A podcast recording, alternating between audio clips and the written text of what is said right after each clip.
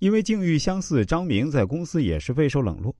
但是啊，与李欣的积极应对不同，他整天除了不停的抱怨、遇人不淑，就是对经理下达的任务做各种无效的抵抗。时间一长，反弄得自己啊跟上下级的关系都很紧张。张明曾多次想拉拢李欣到总经理那儿去告经理的状，都被李欣以各种理由推脱了。李欣发现啊，他的心态有问题，意识到一旦与不识时务的人建立攻守联盟，自然注定会死得很惨。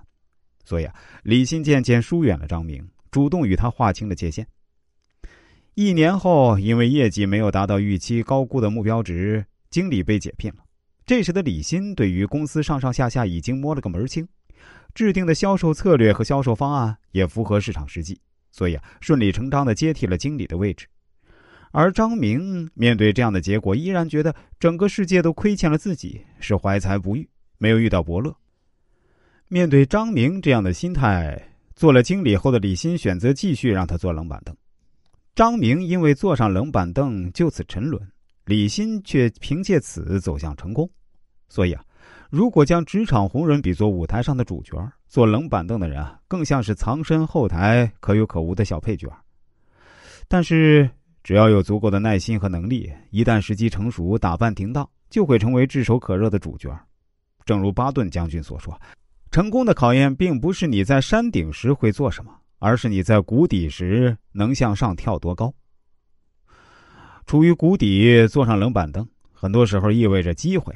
至少能让你藏拙，使你避过最大的风险，能让你避免在还没有做好充分准备的情况下匆忙出场而把戏演砸。